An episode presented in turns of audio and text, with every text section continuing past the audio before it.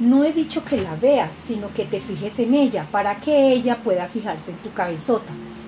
¿Y cómo tengo que fijar? dijo Alicia. Fijarse en algo es mirarlo ordenadamente, así que empecemos por el principio. 9 por 2 igual 18. La primera cifra del producto es 2 menos 1 igual a 1. Y la segunda, lo que le falta a ese 1 para llegar a 9, o sea, 9 menos 1 igual a 8. Pasemos al siguiente producto, 9 por 3, 27. La primera cifra es 3, menos 1 igual a 2. Y la segunda, lo que le falta a ese 2 para llegar a ser 9, o sea, 9 menos 2 igual 7. Ya lo veo, exclamó Alicia, siempre es así. Entonces, ¿cuánto es 9 por 7? preguntó la minovaca tapando con una mano la tabla para que la niña no la viera.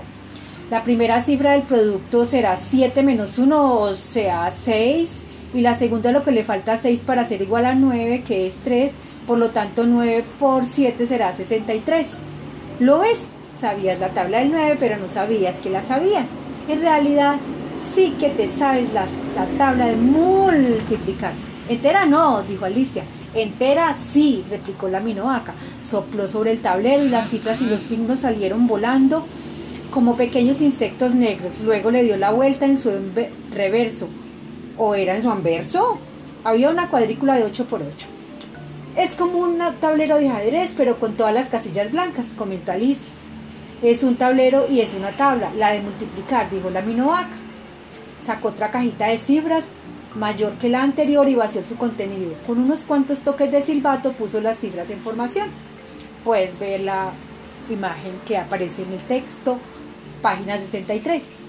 Faltan la tabla del 1 y la del 6, empezó a decir Alicia. Y dale, ya te he dicho que no faltan, sino que sobran.